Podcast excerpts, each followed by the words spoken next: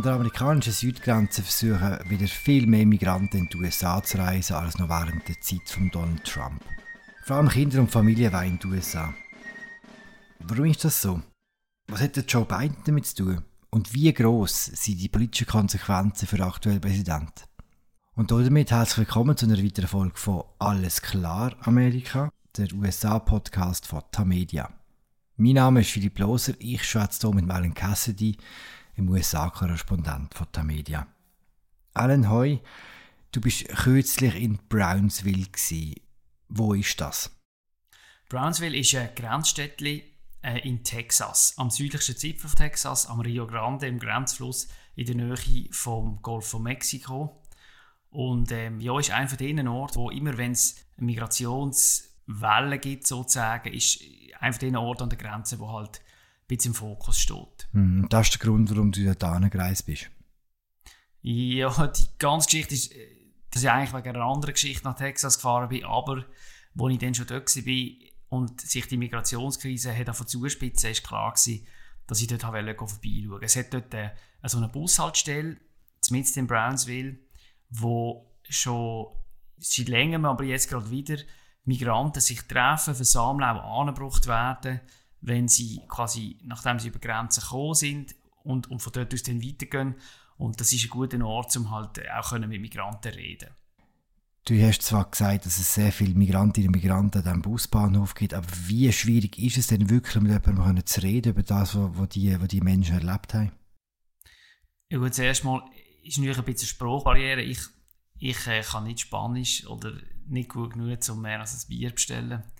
Und zuerst mal war es mehr logistisch, oder ich habe mit dem irgendjemanden besuchen, der übersetzt, damit ich überhaupt ein anständiges Gespräch können führen Und dann ist es halt auch so, dass die Leute, ähm, die ich jetzt getroffen habe, an einem Morgen, wo ich dort war, also die sind sichtlich auch traumatisiert gewesen. und das ist dann nicht immer so einfach, oder so mit jemandem, wo, sie, wo es null Vertrauensbasis gibt.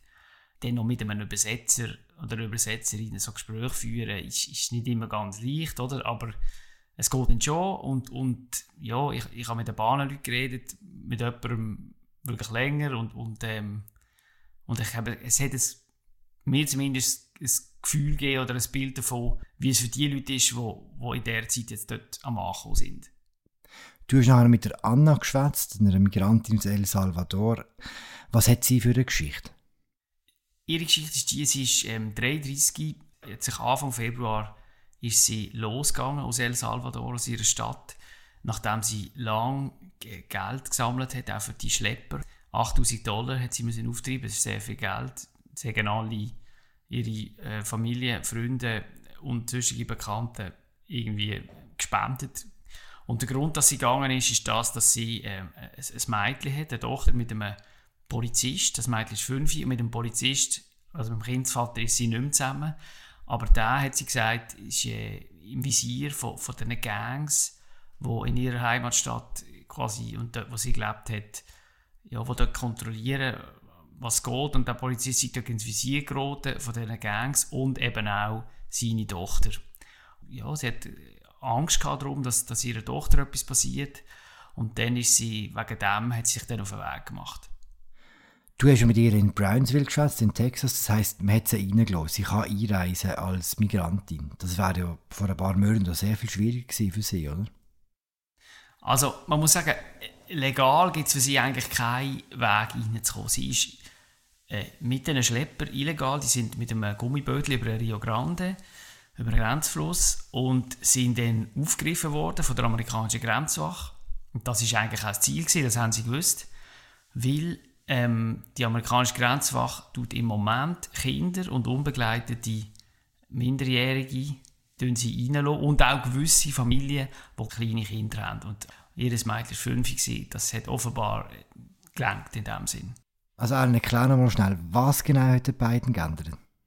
Also es gibt ein Gesetz, oder beziehungsweise es ist eigentlich eine Verordnung, es ist Title 42, das ist ein Passus, den die Trump-Regierung vor einem Jahr gebraucht hat, um gestützt auf quasi Pandemie im Land alle Leute abzuweisen, die ein Gesundheitsrisiko äh, sind in dieser Pandemie, sprich alle Leute.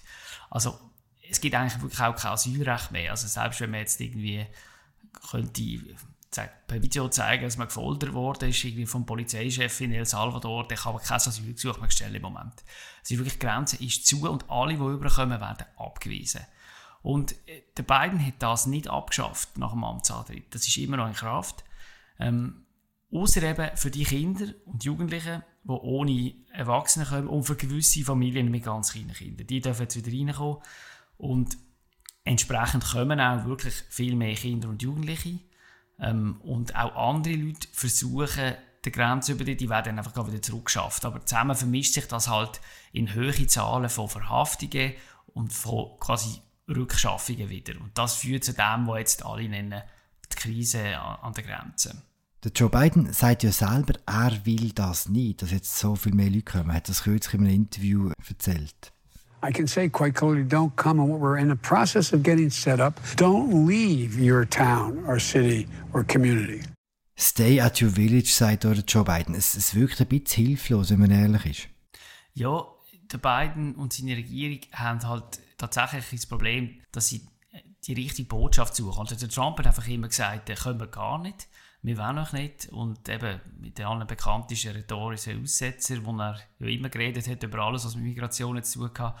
Und beim Biden ist so, der Biden möchte äh, weg von der extrem harten bis inhumanen Politik von Trump, aber er hat halt auch praktische Zwänge. Er kann nicht einfach alles an der Grenze aufmachen. Er kann auch nicht so weit gehen, wie ganz viele Demokraten das wollen, wo, wo eigentlich wünschen, dass der Biden sofort und schnell ähm, und weitgehend alles rückgängig gemacht, was der Trump an äh, Einwanderungspolitik gemacht hat.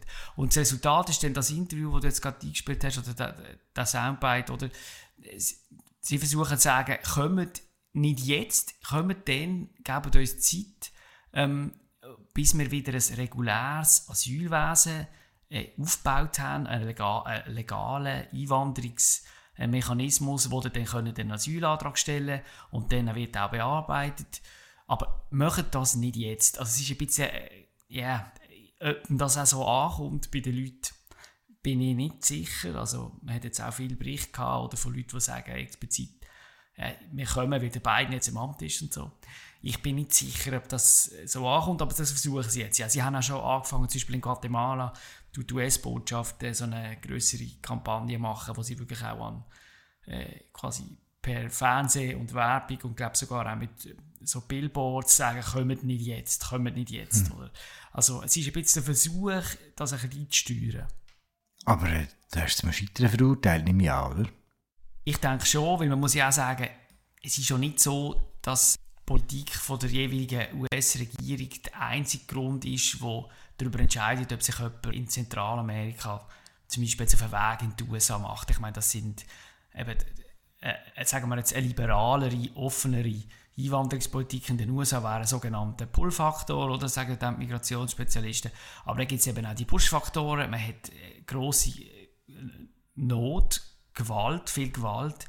Auch Hunger ist Thema in, in vielen Gegenden von Zentralamerika. Die Pandemie hat all das verschlimmert. Und es gibt gewisse strukturelle Faktoren, sozusagen, die die Leute sowieso in den Norden treiben und zur Migration treiben, so wie auch in anderen Weltgegenden auch. Mhm. Also ich glaube, man, man, muss auch ehrlich sein und sagen, es ist am Schluss nur ein Teil, äh, wird dadurch erklärt, oder was jetzt die jeweilige US-Regierung an Einwanderungspolitik macht. In der politischen Bewertung nehme ich jetzt mal schwer an, dass, dass die ganze Migrationstheorie weniger grosse Rolle spielt, als wenn man den Republikanern zulässt. Wie sie die Krise an der Grenze für sich ausnutzen, kann man davon ausgehen, dass das jetzt so der Soundteppich wird für die nächsten Monate, wenn nicht Jahre, oder? Ich bin ziemlich sicher, ja. Also man muss schon sehen, eigentlich ist es schon speziell gewesen, dass die Migration ähm, im letzten Wahljahr, wo wir jetzt gerade hinter uns hatten, nicht eine größere Rolle gespielt hat. Oder? Ich meine, es war 2016 ein Riesenthema, gewesen, 2018 bei den Midterms auch. Und letztes Jahr hat einfach die Pandemie alles überlagert.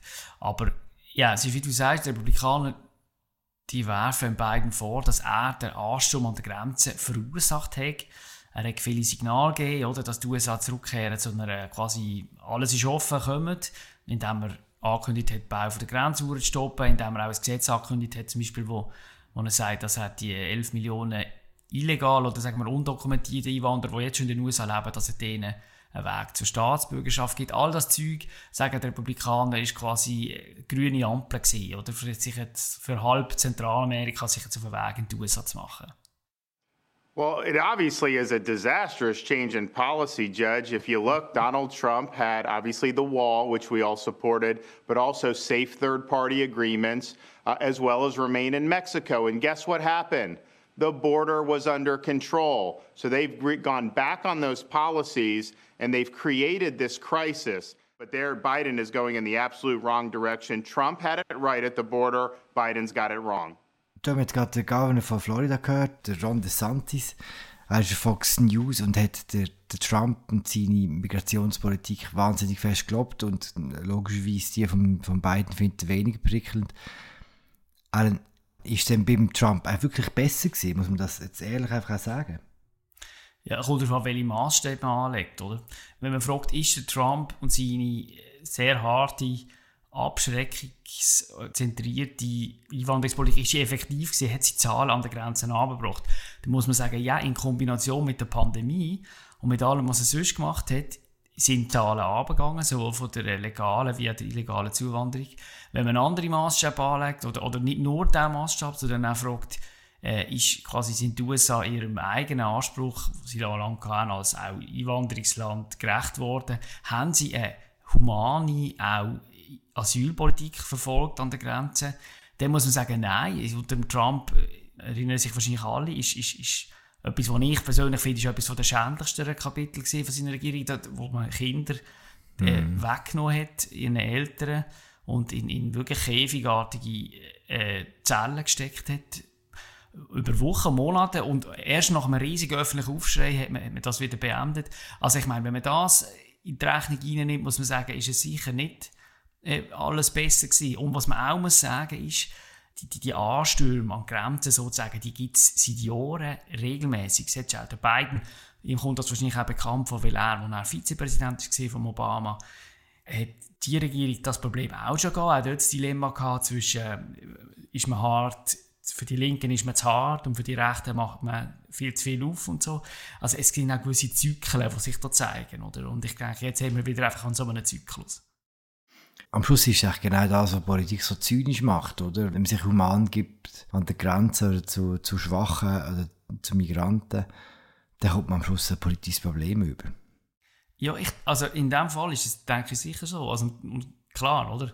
Dass die Republikaner jetzt ähm, über die humanitäre Lage klagen von den, von den Kindern an der Grenze, wo jetzt quasi eben auch wieder äh, eigentlich zu lang, tagelang in so gefängnisartigen Unterbringungszentren müssen bleiben, dass sie sagen, das ist ähm, eine humanitäre Katastrophe quasi. Das ist aus, ihrer, aus ihrem Maul ist es heuchlerisch, nichts nicht anderes, oder? Weil oh, sie mhm. haben ja mhm. alles gut gefunden, was der Trump der Riesig gemacht hat. Aber äh, heisst nicht, dass es nicht stimmt, dass der Biden und äh, logistisch zumindest jetzt ein Problem hat, eben mit der Unterbringung von diesen Kindern und, und Jugendlichen. Und ich glaube, politisch muss man sehen, ich habe das Gefühl, und, und das zeigen eigentlich auch die Umfragen, die, viele Amerikaner sind, haben so eine Mittelhaltung, also eine recht moderate. Sie wollen keine Kinder in Käfigen sehen. Mhm. Sie das, ist aber das, ist eine, das ist eine moderate Haltung. ja, das ist, wenn man es denkt. Also sie wollen nicht überhart, also so die, mhm. die Demonstrationen. Und ich glaube auch, dass wirklich auch vielen Republikanern die Rhetorik von Trump zu weit gegangen ist äh, gegenüber Einwanderern. Aber was sie auch nicht wollen, ist das, was der linke Flügel der Demokraten will, nämlich eine totale Entkriminalisierung von aller Art von illegaler Einwanderung, also totale Open Border Policy, alle ähm, von denen durchaus äh, zum Teil umstrittenen Grenzbehörden, die man quasi soll abschaffen soll. Das, was der Linkflügel von der Demokraten durchmischen, ist genauso wenig mehrheitsfähig. Und der Biden hat wirklich das Problem, dass er irgendwie den Mittelweg muss finden und das ist halt nicht mehr so leicht, weil sich mhm. beide Parteien äh, die eine nach rechts bewegt hat, die andere nach links und für Biden ist es ein Problem und, und ja, ich denke eins, was sicher nicht äh, kleiner werden wird. Sehr interessant, Aaron. Merci vielmals. Willst, willst du uns noch sagen, was die zweite Geschichte war, die dich nach Brimesville geführt hat?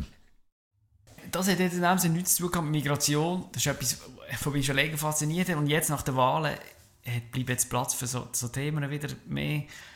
und zwar ist es so, dass Brownsville ist eigentlich eine ganz arme Gegend, oder, wo wirklich vor allem bekannt ist für, für das Grenzzeug, das immer wieder auftaucht.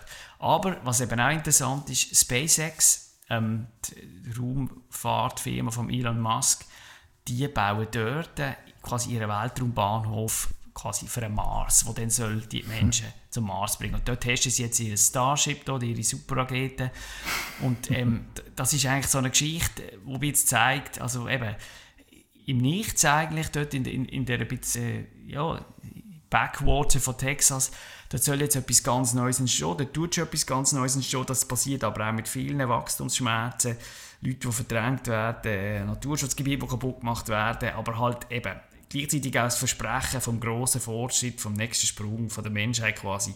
Das spielt sich alles ein bisschen dort in diesem recht speziellen Ecken ab vom Land und ja, das habe ich mir angeschaut und über das schreibe ich jetzt dann auch in den nächsten Tagen mal etwas. Gut, über das schwätzen wir das nächste Mal. Haben wir über alles geredet? Sicher nicht. Darum bald mehr an dieser Stelle. Nächste Woche sind wieder unsere Kollegen Martin Kilian dran und Christoph Münger mit einer Folge von Alles klar Amerika. Wir bedanken uns fürs Zuhören. Mein Name ist Philipp Loser. Ich habe geschwätzt mit dem Alan Cassidy, im USA-Korrespondent von Tamedia. Die finden uns überall, wo es Podcasts gibt. Ich freue mich unter anderem auch über Reaktionen, Kommentare und ja, bis bald. Ciao zusammen.